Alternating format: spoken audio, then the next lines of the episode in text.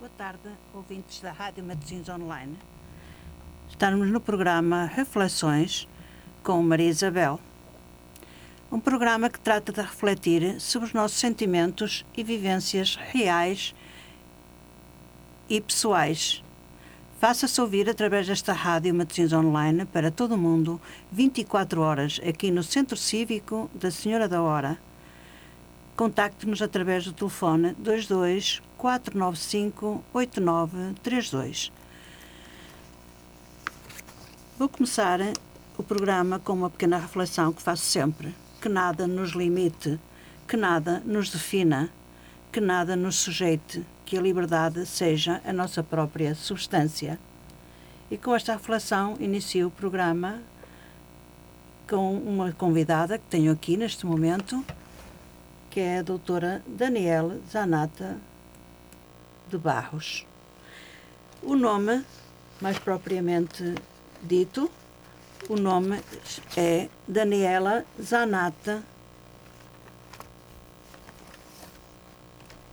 Perdão, que perdi-me aqui no, nos papéis. Daniela Cristina Zanata Barros. É uma fisioterapeuta com especialização em reabilitação nas doenças neuromusculares e mestrado em cuidados continuados e paliativos. A fisioterapia integrativa e o cuidado humano são a sua missão e paixão. Portanto, boa tarde, doutora Daniela. Boa tarde, Isabel. Muito obrigada mais uma vez pelo convite. É um grande gosto estar aqui convosco. Boa tarde a todos. Então, para o início da nossa conversa, vamos, vou-lhe perguntar, vamos falar sobre uh, a doença de Parkinson. E porquê vamos falar sobre a doença de Parkinson? Vamos falar sobre a doença de Parkinson porque este mês é o mês que se comemora a doença de Parkinson. Tem um dia específico, que já passou, que era o dia 11. Portanto, foi o dia, ontem foi o dia eh, propriamente dito, o dia em que se comemora o Dia Mundial. Sim. Mas o mês de abril, em todo o mês, em que realmente se comemora a doença de Parkinson, não é assim? Exatamente. Esta... Portanto, então eu iria perguntar à minha convidada Daniela o que é a doença de Parkinson. Bom, vamos lá. A doença de Parkinson é uma doença neurológica, neuromuscular, que acomete a nossa parte cerebral, os nervos e, por consequência, os músculos. Né?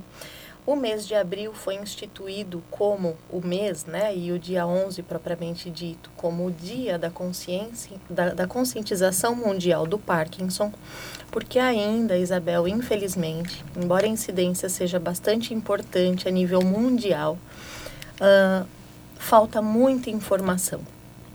Graças a Deus, a, a medicina tem avançado.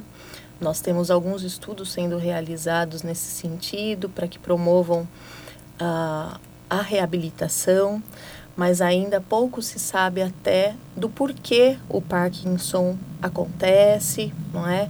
Ah, com relação às formas de tratamento, sabe-se que a levodopa ajuda muito, mas em um determinado momento os farmacológicos deixam de fazer efeito nesses pacientes e Sim. aí cada vez mais importante é a introdução, não é, ou a permanência na fisioterapia. Uh, mas por isso, então, foi instituído o mês né, e o dia da conscientização do Parkinson, para que mais pessoas recebam a informação, para que isso chegue até o cidadão, até o nosso utente, e para que ele saiba que existe sim tratamento, que existem formas que uh, facilitam a sua vida no dia a dia, que existem coisas que ele pode fazer que vão minimizar as dificuldades, não é? Uh, e isso é muito comum, embora essa data já tenha sido instituída há alguns anos, ainda a informação ao utente demora para chegar. Parece que há um vácuo no meio do caminho e, infelizmente, mesmo aqueles que mais necessitam uh, encontram dificuldade em encontrar as informações que são tão importantes e pertinentes para o processo de de acompanhamento né, e de, de recuperação desse doente. Sim. É, e, portanto, é, é, por isso que é tão importante, na realidade, é, esse. Portanto, é importante que o exercício, o exercício físico nesta doença. Exatamente. O exercício físico nessa doença é, é, eu posso dizer para você que é das partes mais importantes. Além do acompanhamento medicamentoso, não é? Uh, do acompanhamento médico, o exercício é o que promove a independência desse utente e uma boa evolução dentro do quadro clínico.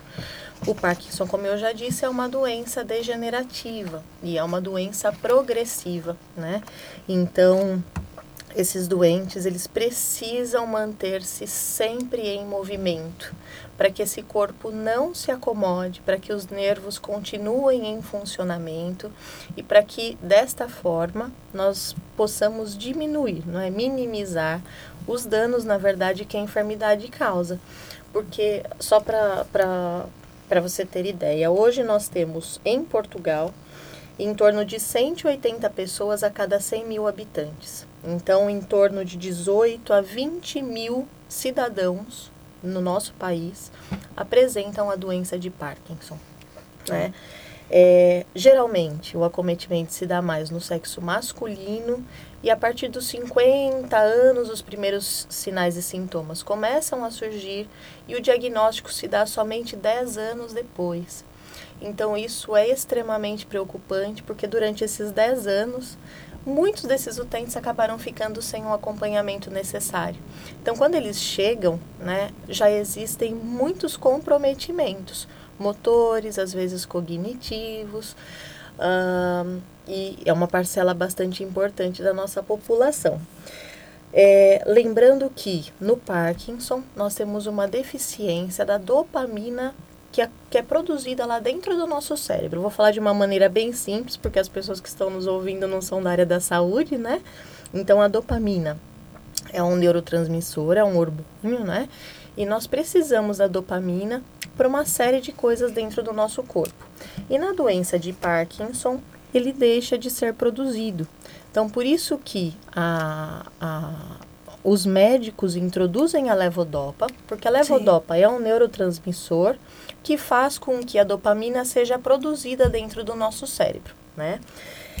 Geralmente o Parkinson, ele inicia com tremores, tremor de repouso, isso é muito importante, porque o tremor do Parkinson é diferente do tremor essencial, que às vezes nós vemos nos velhinhos, né? Sim. Então, no Parkinson, nós temos um tremor sempre quando o paciente está em repouso, ou seja, não está utilizando as mãos, né? Ele pode acontecer em qualquer parte do corpo, na verdade, mas os membros superiores é que geralmente são mais acometidos.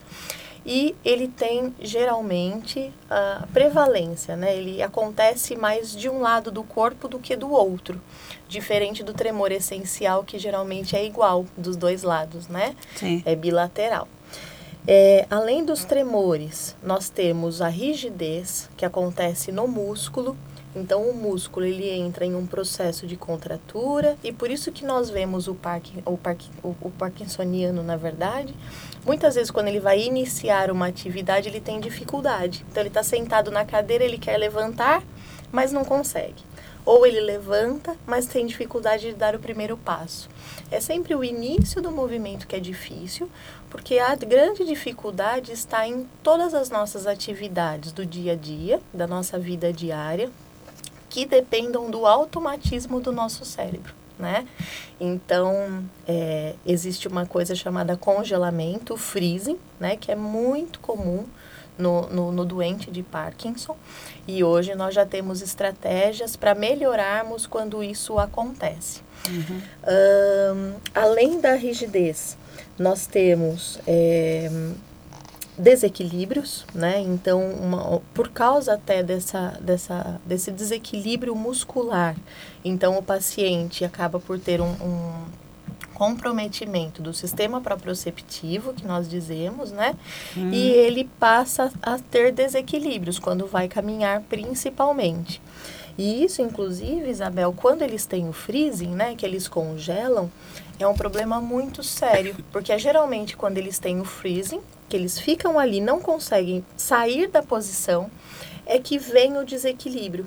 Porque existe o, os músculos, né? Nós temos músculos agonistas e antagonistas. Então, o músculo da parte da frente e da parte de trás do nosso corpo, só para as pessoas entenderem. Claro. E esses músculos, quando nós desenvolvemos um movimento, eles acontecem de, em uma sinergia perfeita.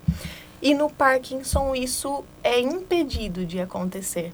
Então é muito comum nós termos uma, uma taxa grande de quedas quando os pacientes entram em freezing.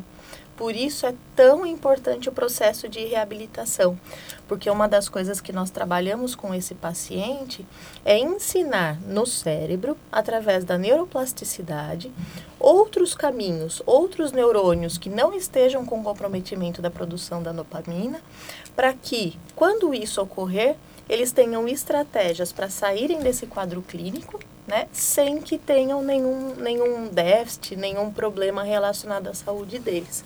Certo. Uh, e além disso, nós temos uma descoordenação, né? Também. Está tudo ligado ao sistema é, motor, né? A, a biomecânica pois. muscular. Por causa desse impulso, né? Porque o nosso corpo funciona por uma ordem que o nosso cérebro manda através dos nossos nervos para os nossos músculos. Como existe uma interferência, entre aspas, nessa informação do cérebro para o músculo, é, então aí nós vemos todos os sinais e sintomas que o, o doente parkinsoniano apresenta. Sim. E além disso, com o passar dos anos, esse paciente passa a ter também comprometimento cognitivo, né? Então um dos, dos um, dos detalhes primordiais relacionados à atividade física é que quando a gente vai trabalhar com esse paciente, nós devemos, além do movimento corporal, associarmos sempre a estimulação cognitiva. E dessa forma, nós possibilitamos a reabilitação desse paciente de uma maneira um, generalizada, digamos assim, né? juntando esses dois sistemas, esses biossistemas que são tão importantes uhum. e essenciais para a independência e para o dia a dia deles. Sim, senhora, sim. Uh, Daniela, eu uh, queria te perguntar um, o papel dos fisioterapeutas e educadores físicos. Então, a fisioterapia é essencial em todas as fases do Parkinson. Né? Aliás, de diversas doenças, né? É, aqui em Portugal nós ainda estamos desenvolvendo isso, mas graças a Deus eu fico muito contente que a cada vez, a cada dia, uhum. as instituições, os hospitais, as equipes médicas têm estado mais cientes com relação à importância e às possibilidades que a fisioterapia abre uh, quando um processo de reabilitação é iniciado. Né? Então eu sempre digo, Isabel, que o caminho nós fazemos caminhando, né? Sim. Mas é fato que a físio é, é um separador de águas, digamos assim, para esse paciente.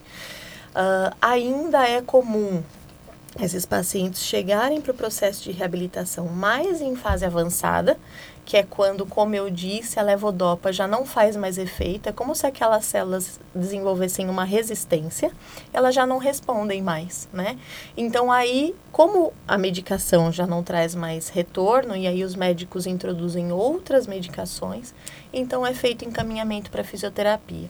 Mas eu gostaria de ressaltar aqui que desde a fase inicial, desde os primeiros sintomas, a físio é essencial. Porque, por exemplo, eu que tenho um olhar integrativo, né? Quando eu vou trabalhar com meu paciente, eu faço uma avaliação de todo o corpo dele, de todos os sistemas, da emoção, do sistema intestinal, do sistema neurológico, Sim. do sistema motor, verifico a flexibilidade, o quanto de movimento ele tem, como é que estão os músculos, como é que estão os ligamentos. O nosso corpo é uma máquina perfeita né? Pois. Então, se nós conseguimos iniciar esse processo lá no comecinho, uhum. a evolução depois dessa enfermidade, que nós sabemos que é progressiva, vai acontecer de uma maneira muito mais lenta e muito mais controlada. E dessa forma, nós conseguimos propiciar para esse paciente, né, promover qualidade de vida e independência. E desde o início, eu gosto muito de introduzir mecanismos também psicológicos, porque quando esse paciente começa, imagina, né, nós somos seres funcionais e, e independentes. Então, quando nós vemos que a nossa independência está sendo uh, ferida, psicológica, não é? é? Psicologicamente isso é muito intenso, é muito forte, né? É, então, os próprios pacientes dizem, né? E isso eu percebo no meu dia a dia.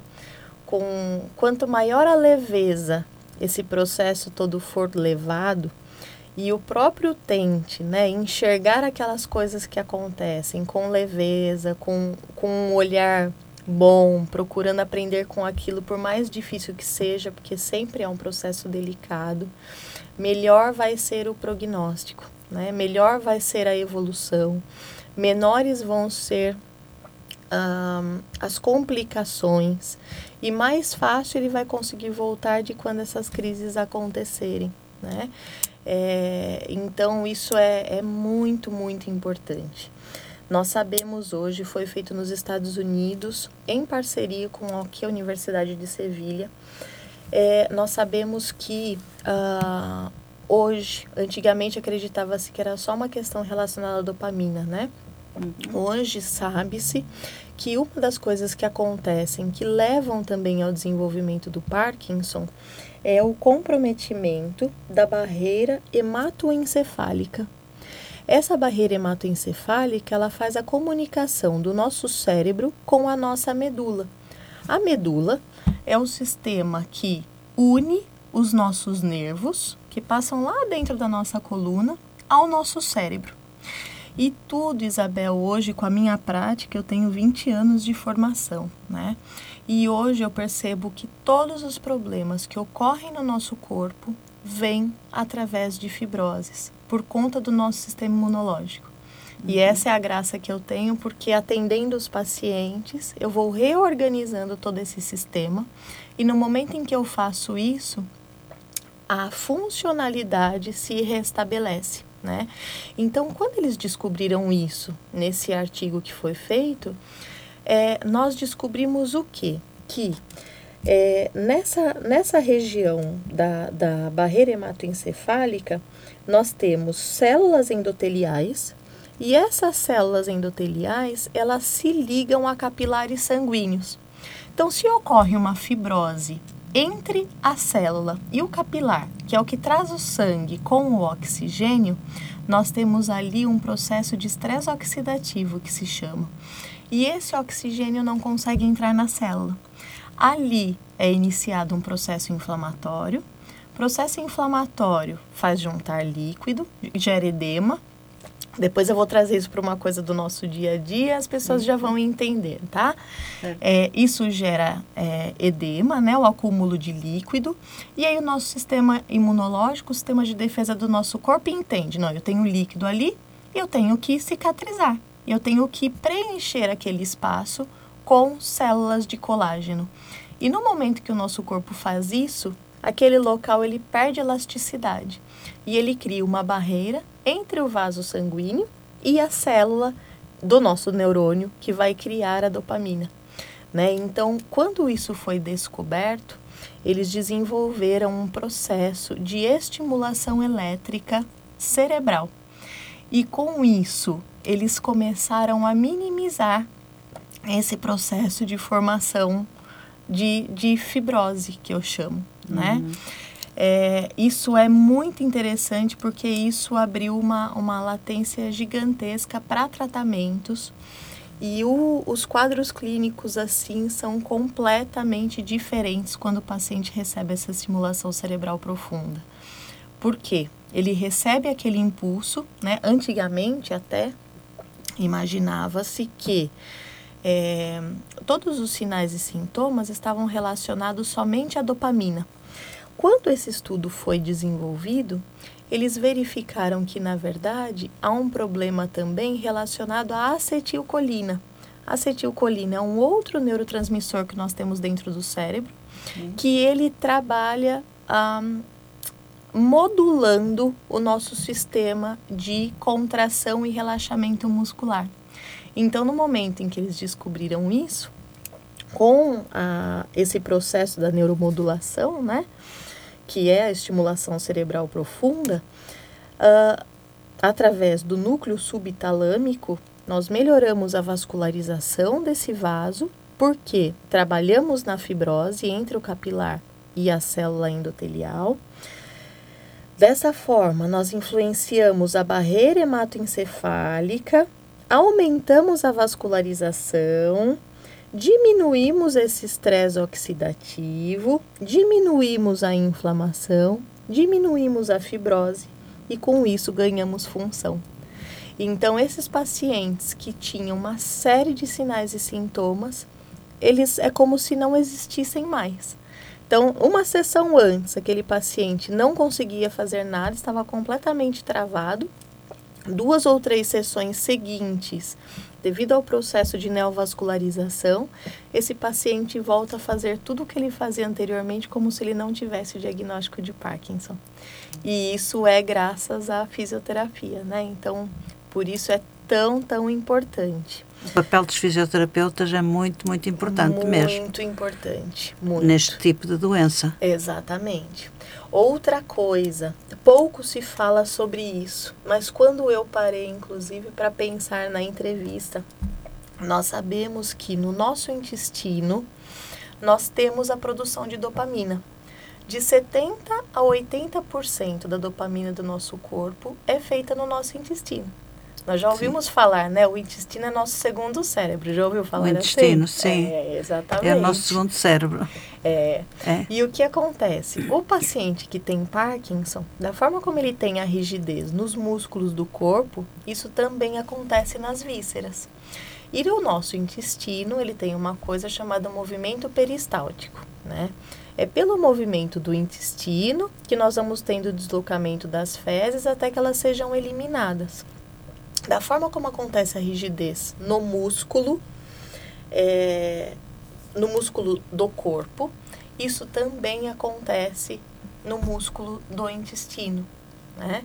Na, na, na, na musculatura lisa ali do intestino. Sim. Então, esses pacientes tendem à obstipação, ah. que é a prisão de ventre. É isso. O que acontece? Quando nós temos a prisão de ventre, nós interferimos na microbiota intestinal. Já ouviu falar sobre isso? Não, não ouvi falar. Microbiota intestinal são bactérias que todos nós deveríamos ter dentro do nosso corpo e, infelizmente, muitas pessoas não têm uma microbiota saudável, né? E é essa microbiota que faz com que o nosso intestino produza os quatro principais hormônios da nossa felicidade: a serotonina, a ocitocina, a dopamina e. Esqueci o outro, ó. Daqui a pouco eu lembro, eu falo. Ok. Tá? Mas aí tá. o que acontece? Esse paciente tem obstipação, o intestino não funciona como deveria, não tem a microbiota saudável e não tem a microbiota saudável, ele não vai produzir a dopamina da maneira correta. Como é que quem tem Parkinson pode saber disso, ouvindo isso que eu estou falando? Ele Sim. tem a tendência a não dormir bem. Esse é um dos principais sintomas de quando o nosso intestino não está saudável e não produz a dopamina como deveria, tá?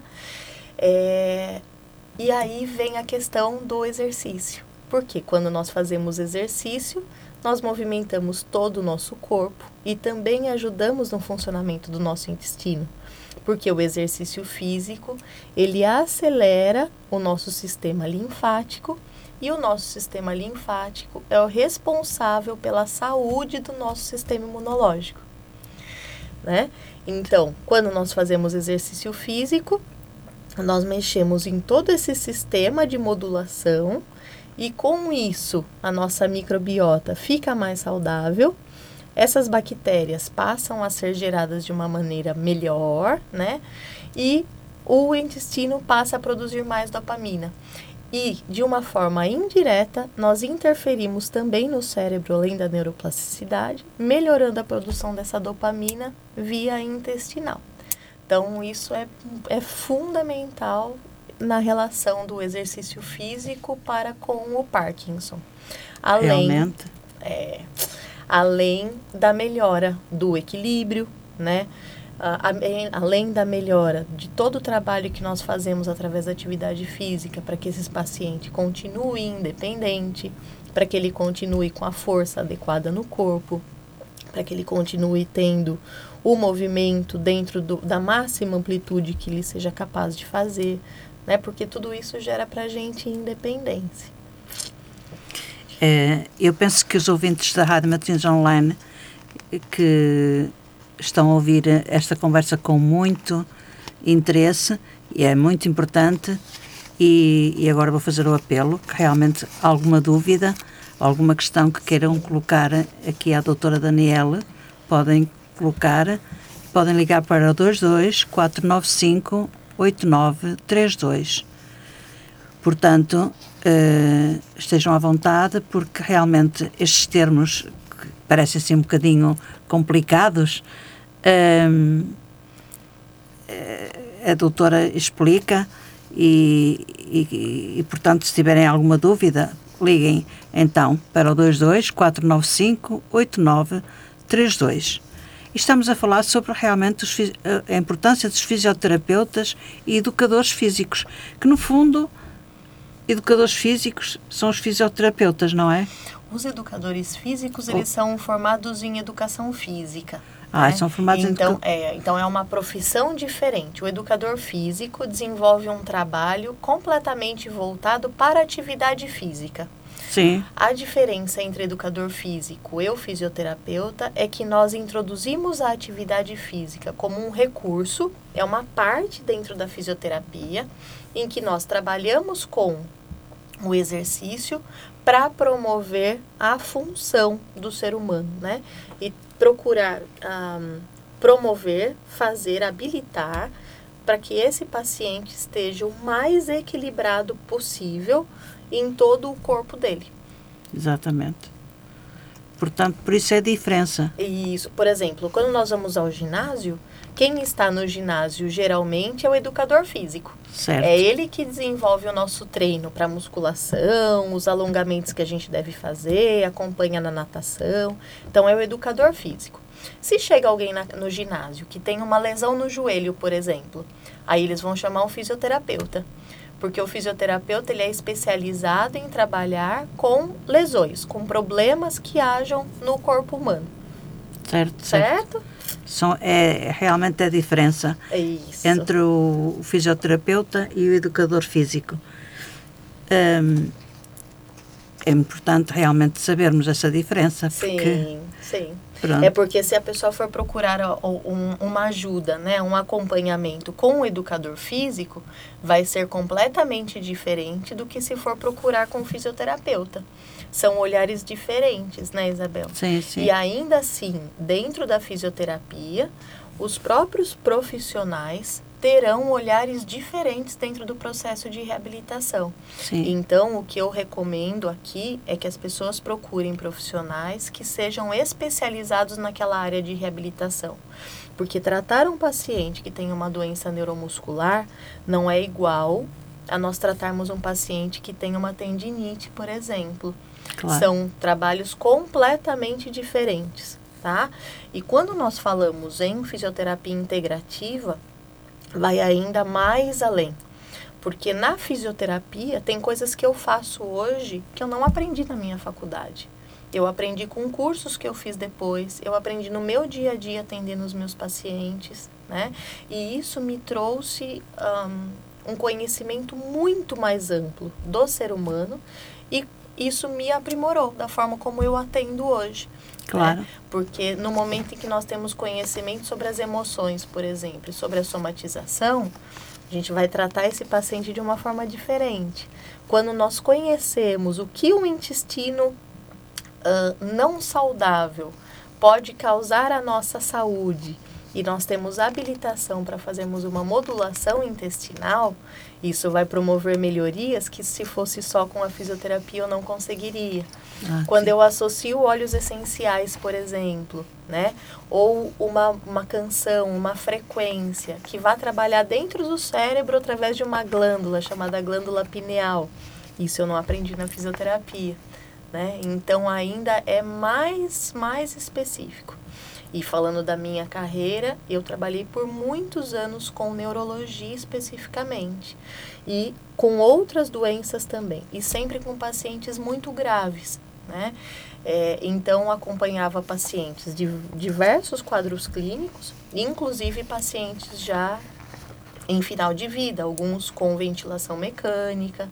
Então, por exemplo, no Parkinson, nós podemos chegar nesse, né, neste estágio Sim. final, precisando de ventilação mecânica, precisando de gastrostomia, né? Mas isso acontece quando é um caso muito grave ou quando infelizmente esse paciente não recebeu o acompanhamento necessário desde o início, né? Então, a fisioterapia é muito, muito importante. E como eu disse lá atrás, esse paciente se manter sempre, essa pessoa, né, esse ser humano, na verdade, porque ele não é um diagnóstico, é um ser pois, humano. Pois, é um ser humano. Essa exato. pessoa se, é, manter-se ativa sempre e levar a vida com leveza, com bom ânimo, com esperança, né? É, buscando informação, buscando ajuda e falando sobre os seus sentimentos, porque muitas pessoas levam esse processo todo sozinhas, né? Às vezes elas têm, têm receio de. Uh, enfim, provocarem a dor no outro, né? Ou não serem entendidas, ou. É, enfim, mexer ali na harmonia do lar, mas elas precisam entender de que o apoio, principalmente da família, mas também da, da equipa, né, que a acompanha, sim, sim. é muito, muito, muito importante, Isabel. E no momento em que eles conseguirem dividir aquilo que eles têm Eu iria fazer-te uma pergunta. Sim, sim, por favor. É a pergunta que te vou fazer, quer dizer, uh, a experiência, na experiência que tens, achas que as pessoas procuram o fisioterapeuta atempadamente para, para ou, ou já quando te chamam fisioterapeuta já é um bocadinho tarde. Tens alguma experiência sobre alguma experiência pessoal? Sim. Sobre esses, esse, esses essa esse tipo de pessoas, não é, que só chamam fisioterapeuta quando já estão num, num estado avançado, sim, não é? Sim, sim. Então, o que, o que eu percebo no meu dia a dia é que geralmente as pessoas demoram para chegar. Uh, geralmente, as pessoas que eu consigo atender precocemente são pacientes que já estão comigo ou que estão com colegas, né, que, que sejam, que tenham algum conhecimento, mas ainda a informação é difícil de chegar, Isabel, sendo Sim. muito sincera. Então, para, por exemplo, pacientes que iniciem o processo porque começaram a sentir uma dor no pé, por exemplo, né? Então, iniciaram o processo por uma questão ortopédica, entre aspas. Sim, sim. Só que com a evolução, nós vamos vendo outras coisas. Para você ter ideia, eu atendo aqui em uma casa de repouso, né? lá sim. no centro do Porto. Uhum. E tem uma senhorinha que nós temos lá na casa de repouso que ela foi com o esposo para lá a família já percebia que ela tinha um, alguma confusão mental. Então, no caso dela, eles, eles perceberam principalmente a questão cognitiva, né, o que não é comum. Uh, quando ela estava lá conosco, ela já tinha alguma dificuldade para caminhar, porque é normal, ela tem 86 anos, né? Já é ah, velhinha. Ah, ainda demorou para surgirem os sintomas. Mas em atendimento, eu comecei a perceber que ela me pedia toda hora para fazer xixi. No início, eu imaginava, bom, eu cheguei, ela quer aproveitar, quer andar, né? Porque eles adoram quando eu chego e querem sair para passear, porque é o momento que pois, eles têm para deambular. Ah. Então eu pegava, levava, conversava com ela. E aí eu comecei a perceber que ela sentava e muitas vezes ela não conseguia urinar ela tinha uma resistência, né? E aí isso me chamou a atenção. Aí, a partir do. Isso, isso foi o início. Do, além dos sinais motores que ela já tinha, é, esse foi um segundo sinal. Eu percebi a rigidez quando eu a levantava. aquilo já me colocou uma pulga atrás da orelha, né? É, depois, essa questão do xixi. E o terceiro sinal e sintoma que ela teve foi o tremor das mãos. Uhum. E dor no ombro. Principalmente no ombro esquerdo ela tem. Ela sente, né? E aí conversei com a família. Durante todos esses anos, nunca foi feito diagnóstico e ela nunca foi acompanhada. Uhum. Né? E é uma família com instrução, é uma família, é, enfim, que teria todas as possibilidades. Mas por isso que eu digo que ainda eu acho que falta falta conscientização, né, por parte da equipe Sim. médica mesmo que acompanha uh, e das, das pessoas propriamente dita, porque até se nós perguntarmos na rua as pessoas que conhecem o Parkinson, falam, ah, é aquela é aquela doença que faz a pessoa tremer, né? É mais ou menos assim é, que eles vão descrever é. pra gente. Mas na verdade existem. Não é só. Não é só. Existem muitas outras coisas, né? Pois. Então, o ideal é que eles chegassem cedo. Mas para isso nós precisamos inclusive de uma conscientização por parte dos hospitais, por parte dos enfermeiros que acompanham. Porque tudo no nosso corpo começa por pequenos sinais, né? Vamos voltar lá aquela barreira dentro do nosso cérebro. Ah, que eu ia falar, né? Quando acontece uma lesão, só para vocês entenderem esse processo que eu comentei da fibrose. Então vamos supor, eu tava, sei lá, mexendo em alguma coisa no meu quarto e bati meu cotovelo na, na quina da parede, Sim. né? Naquele momento eu sinto aquela dor, qual é a minha primeiro, meu primeiro reflexo? Vou colocar a mão e vou comprimir né? Nosso corpo ele já sabe o que ele tem que fazer. Quando eu faço a compressão, eu tento inibir o que o meu sistema imunológico vai fazer, que é iniciar o processo de inflamação, o processo inflamatório, que é a liberação do líquido, né, através do aumento da circulação sanguínea, porque ele tem que aumentar a circulação ali para sarar aquele local. Né? É, então eu tento inibir a liberação do líquido e depois o processo de cicatrização, porque da forma como nós temos cicatrizes por fora do nosso corpo, quando a gente tem um corte, tem uma ferida, fica ali a marquinha daquela, daquele machucado que foi feito, pois, né? Pois. Internamente, nós temos milhares de cicatrizes, que hoje isso é o que eu mais trato no meu dia a dia. Cada uma dessas cicatrizes internas interferem no todo no funcionamento do nosso corpo. Porque nós temos uma coisa no nosso corpo chamado tecido miofacial. O que, que é isso? Para quem manipula a carne, né? Para quem corta sim, sim. o bife do boi, nós temos aquela película branquinha que aparece em cima do bife. Sim, sim. Da, da peça, né? Da carne, claro. na verdade. Da forma como os bichinhos têm aquilo, nós seres humanos também temos. E isso, né, essa, essa pelinha é a composição, é ela que proporciona a composição e o revestimento de cada uma das nossas células. Antigamente nós não sabíamos disso. Hoje nós temos esse conhecimento e, inclusive, os nossos ligamentos, os nossos tendões, os discos da nossa coluna que, que, que fazem lá que aconteça as hérnias de disco, tudo isso é formado desse tecido, desse tecido miofacial. Sim. Então, se nós formos para a lógica, né? Eu tenho uma toalha esticada em cima de uma mesa.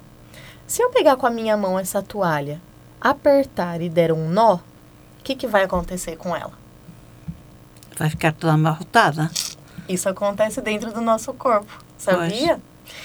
E aí, como é que eu vou movimentar um músculo da forma como eu deveria se eu tenho, às vezes, milhares desses nós em um único músculo? Sim, sim. Então, isso vai gerando as doenças crônicas, que é isso que eu trato hoje muito, muito, muito, muito. E no Parkinson também. Uh, na fibromialgia também. Uh, no Duchenne também. Em outras doenças, né?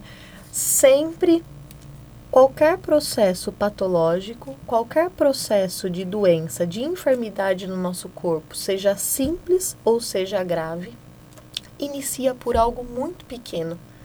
Né?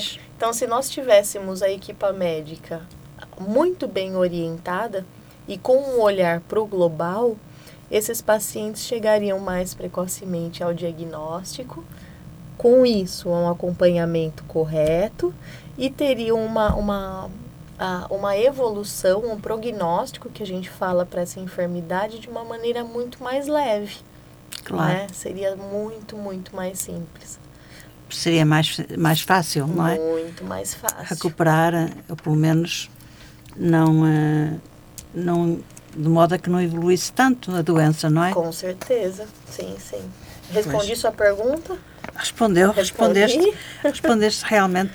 ok. É, é, pronto, é, é, esse papel de. Pois, respondeste muito bem. Portanto, eu penso que os, os ouvintes da Rádio Matins Online, que neste momento estão connosco, eh, espero que, que, estejam a ouvir e realmente pensem um bocadinho nesta. nesta no papel relevante, muito relevante que temos que têm os fisioterapeutas na doença de Parkinson. Sim. É um, é, um, eh, é um papel muito, muito importante, os fisioterapeutas, nesta doença. Portanto, um, ehm, perante isto tudo uh, que explicaste uh, para nós, aqui na rádio, para todos os ouvintes, uh, se quiseres falar mais alguma coisa sobre os, os, os fisioterapeutas, que é realmente tu, tu és fisioterapeuta da reabilitação nas doenças neuromusculares e tens um mestrado em continuar nos cuidados continuados e paliativos. Sim, sim, exatamente. É, o paliativo agora é, os paliativos agora estou um bocado confusa. Pode ser que, que os ouvintes também fiquem um bocadinho confusos. Então, Porquê? O, os cuidados paliativos. Os cuidados paliativos são todos aqueles cuidados que nós podemos promover para uma pessoa quando ela se encontra em um estágio final de vida.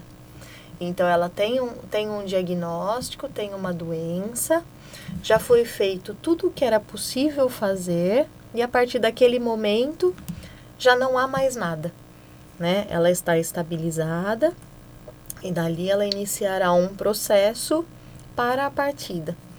Existem hoje, Isabel, muitas, muitas estratégias e isso, graças a Deus, tem mudado, né? Cada vez as pessoas têm se conscientizado mais. Mas existem muitas coisas que nós podemos fazer para promovermos a qualidade de vida nessa, nessa fase. Sim, sim. Porque é uma fase muito dolorosa né? Claro. As pessoas têm muito medo da morte, na verdade. Claro, claro. E é, quando nós trabalhamos em cuidados paliativos, nós levamos esse conforto tanto para o doente quanto para a família, né? É, para que, sendo da área da saúde, nós já sabemos qual vai ser o curso, né? Claro. E nós vamos acompanhando a evolução daquele paciente. E é muito importante salientar aqui que não existe receita de bolo. Quando nós atendemos um, um paciente, nós respeitamos a individualidade de cada um. Né? Então, embora nós tenhamos diretrizes, existem artigos, existem pessoas que falam: não, para essa doença é bom fazer isso, isso, isso, isso e aquilo. Só que nós, enquanto reabilitadores, quando vimos aquela pessoa, quando avaliamos, nós temos que um, respeitar o que aquela pessoa gosta, o que ela realmente precisa, o que ela quer, porque muitas vezes o reabilitador nem sabe qual é o desejo do paciente dele. Né? Claro, claro. Então, esse é o nosso ponto de partida. E com isso também, nós conseguiremos promover um, a vontade né, daquele paciente lutar junto conosco, porque nós não fazemos nada sozinho. Né? Claro, Eu digo claro. sempre que é uma tríade. Então, sim, sim. temos nós, temos a família e tem o doente. Isso falando só da reabilitação. Fora todos os outros profissionais né, que, que englobam uma equipa de, de reabilitação uhum. em cuidados continuados, principalmente. E nos cuidados paliativos deve ser da mesma forma. Quais são as dores que esse paciente tem? E dores, quando eu digo, muitas vezes não são dores físicas são dores emocionais. Quais são os pensamentos que perturbam ele, que atrapalham o sono? Quais são os medos? Né? Quais são as vontades que ele ainda tem? Ou quais foram as vontades que ele deixou de fazer? Será que nós ainda conseguimos promover isso? Pois, né? pois. Ah, qual é a maneira de colocá-lo deitado para que ele tenha mais conforto, para que tenha menos dor? Fazer as transferências para que a gente não cause, com muitas vezes por falta de entendimento, né? Nós pegamos um paciente, por exemplo, que já está acamado, ele já não consegue mais caminhar. Claro. E é necessário que o cuidador faça a transferência dele da cama para cadeira de rodas, para cadeira de banho, para uma poltrona.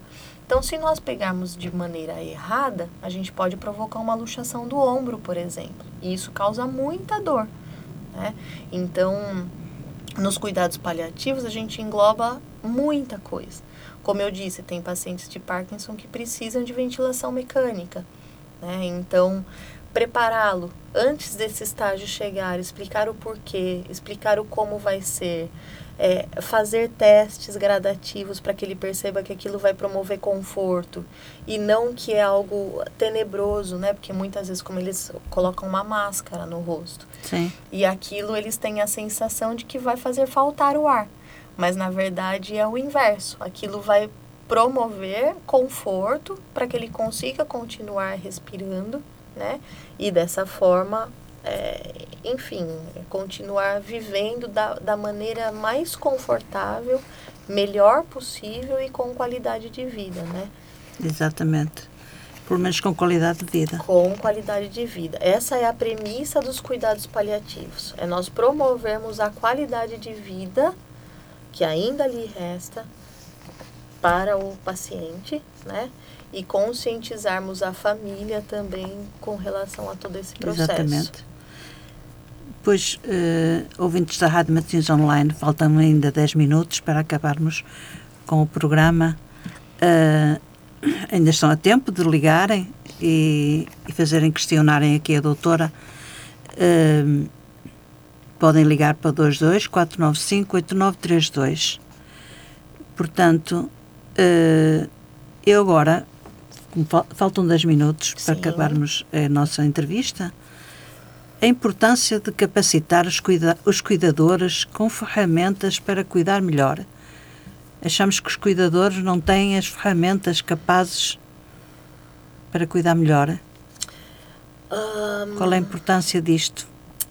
É muito importante, porque o cuidador é quem estará 24 horas com o utente quando nós não estamos, né, Exato. Isabel?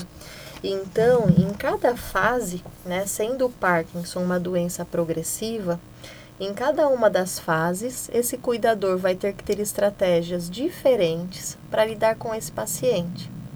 Então, esse processo de conscientização é, é muito importante para que esse cuidador promova apoio, né?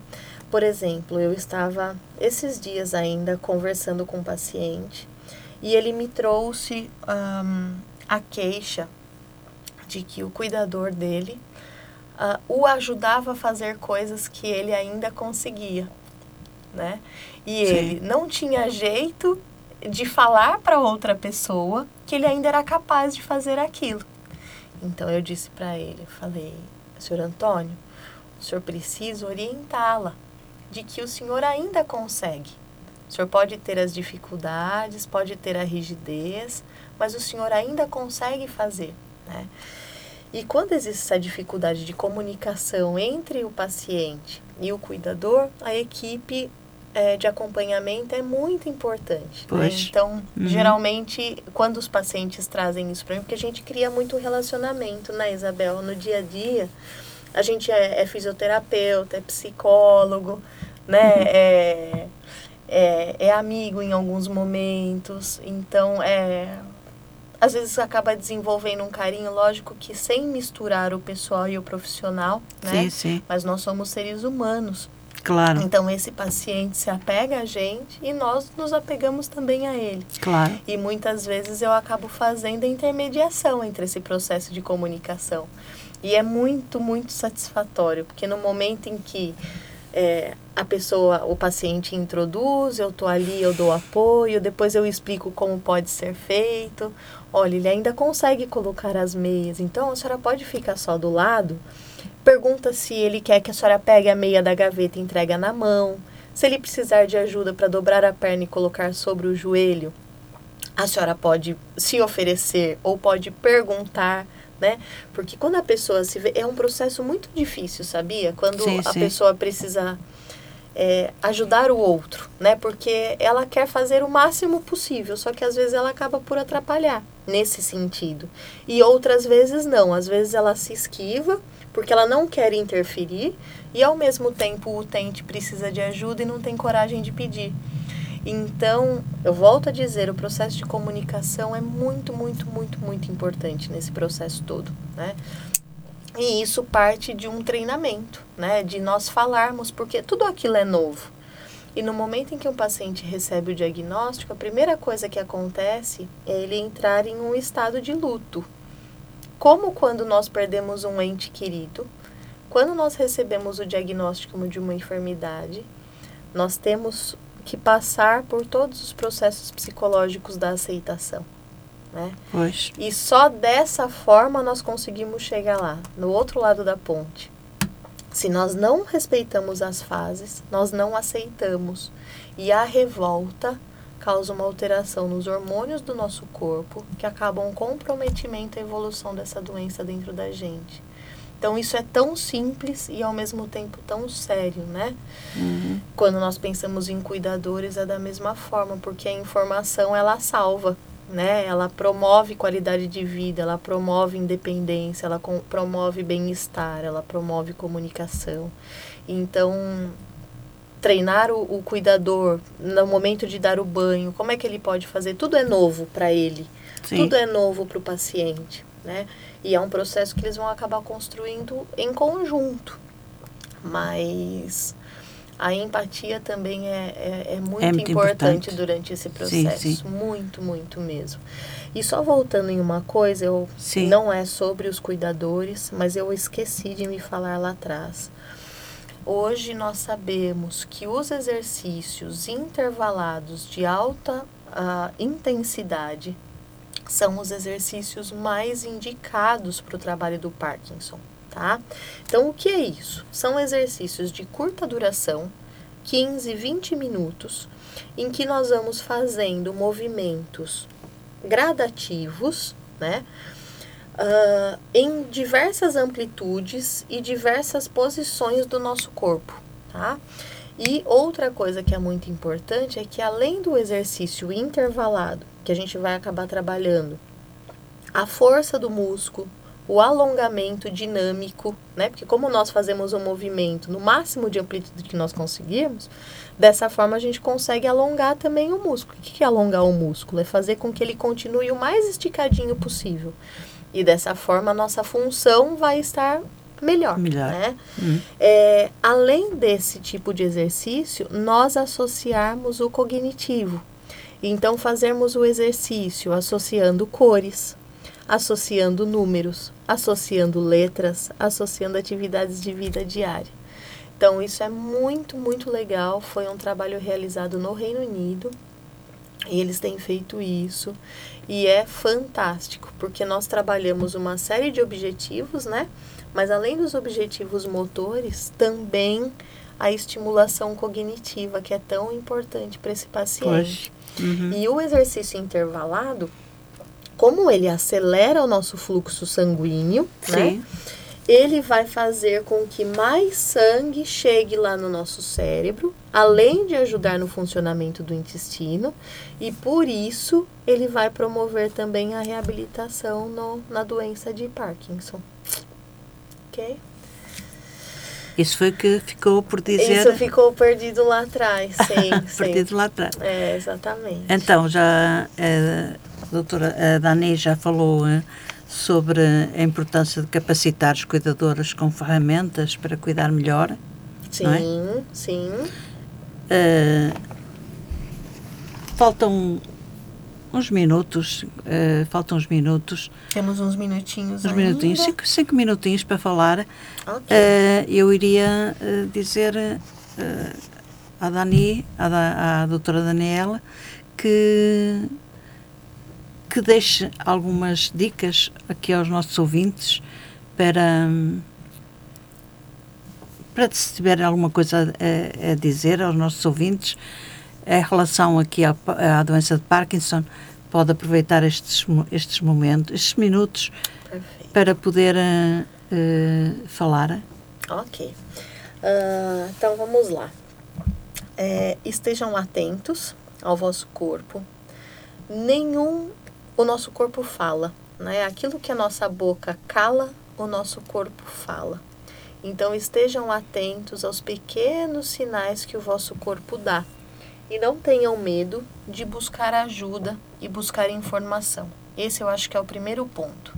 O Parkinson não é uma doença genética, então vocês não verão isso acontecendo na família para chegarem à conclusão de que pode ser o diagnóstico de Parkinson aquilo que vocês estão tendo, ok? Ou uma pessoa conhecida. Somente 5% dos casos têm origem genética. Isso é importante salientar. Muito bem. Além disso, vamos supor que exista o freezing, né, que é aquele estado de congelamento do paciente.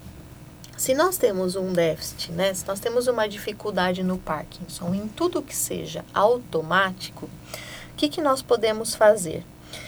É, o piso das lajotas, o piso quadriculado, é uma estratégia muito boa. Então, geralmente os pacientes travam quando vem uma porta ou quando precisam se sentar numa cadeira, porque aquilo gera uma barreira no cérebro dele para ele continuar caminhando. Ou ele estava andando e algo chamou a atenção, ele perdeu o foco na marcha, algo que é, é, inerente, né? É uma das primeiras habilidades que a gente aprende no nosso desenvolvimento lá quando criança. Uhum. E ele trava. Ah, então, o piso quadriculado ajuda muito. Outra coisa, ter linhas no chão, fazer linhas com fita. E no momento em que ele travar, colocar o foco, a atenção dele nessa fita que está no chão, que daí o pé vai funcionar e ele vai conseguir se deslocar. Outra coisa, travou, a sensação que eles têm, Isabel, é que há um congelamento. É como se fossem dois corpos diferentes. A parte de baixo não se mexe, é como se a perna pesasse toneladas, eles não conseguem movimentar o pé, mas a parte superior do corpo está livre.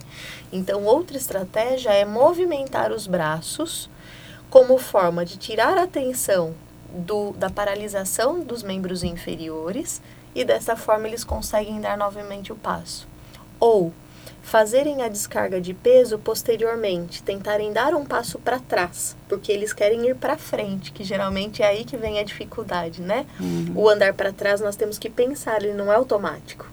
Então, no pensar e no tentar dar o passo para trás, ou só de encostar o calcanhar no chão, geralmente o nosso sistema neurológico já libera novamente o movimento, tá? Outra estratégia, usar um laser aquela luzinha vermelha. E aí, ou a própria luz da lanterna do, do telemóvel acende a luz e ele vai seguir aquela luz para caminhar. Né? Então, tudo isso são estratégias para tirar a atenção da paralisação e ah, automaticamente o corpo, o sistema de, de, de neuromodulação dele vai voltar a funcionar ele vai conseguir voltar a caminhar. Outra coisa bastante legal é o uso de ritmos e música. Ah. Então, existem pacientes, por exemplo, que quando travam, cantarolam. E no cantarolar, o sistema nervoso libera o movimento e eles voltam a caminhar. Né? Ah. Então, são coisas bastante simples assim, mas que ajudam bastante no, no retorno da, da atividade funcional. E é essa é a mensagem que que deixas ficar aos nossos ouvintes? Então, essas são as dicas, né? A, a mensagem é isso. Deem atenção ao vosso corpo, procurem ajuda, né? procurem informação. Não posterguem, não deixem aquilo que a gente fala, não deixem para amanhã o que tu podes fazer hoje, né? É, e tendo um diagnóstico de doença de Parkinson, busque reabilitação. Não, não, não, não permaneçam somente com a medicação, porque a medicação vai ajudar. Mas existem muitas outras coisas que nós podemos fazer dentro da fisioterapia e dentro de uma equipe multiprofissional, né? Porque muitas pois. vezes é necessário terapia ocupacional, terapia da fala. É... Então, existem muitas outras coisas que nós podemos fazer para que esse paciente, para que esse ser humano tenha uma melhor qualidade de vida e uma progressão mais lenta da, da do Parkinson, da doença, exatamente. Obrigada. Uh, obrigada por, uh, por estares aqui. Agradeço-te estares aqui na Rádio Matriz Online. Uh, e damos por terminado realmente este nosso tempo. agradeço a tua a tua, a tua presença. Obrigada por teres aceito. Espero que tenhas gostado de estar aqui. E pronto, eu despeço-me dos meus ouvintes. Acabou o programa. despeço-me dos, dos, dos meus ouvintes para a semana, para a próxima quarta-feira, estarei aqui com o programa Reflexões das 17 às 18 horas. Portanto, Uh, deixo ficar desse lado. Espero que tenham gostado deste programa e despeço-me com amizade.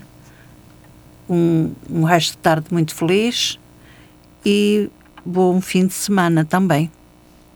Boa tarde. Muito obrigada, Isabel, mais uma vez, pelo convite, por estar aqui, pela abertura desse espaço para uh, ah, podermos, podermos divulgar informação né, para as pessoas.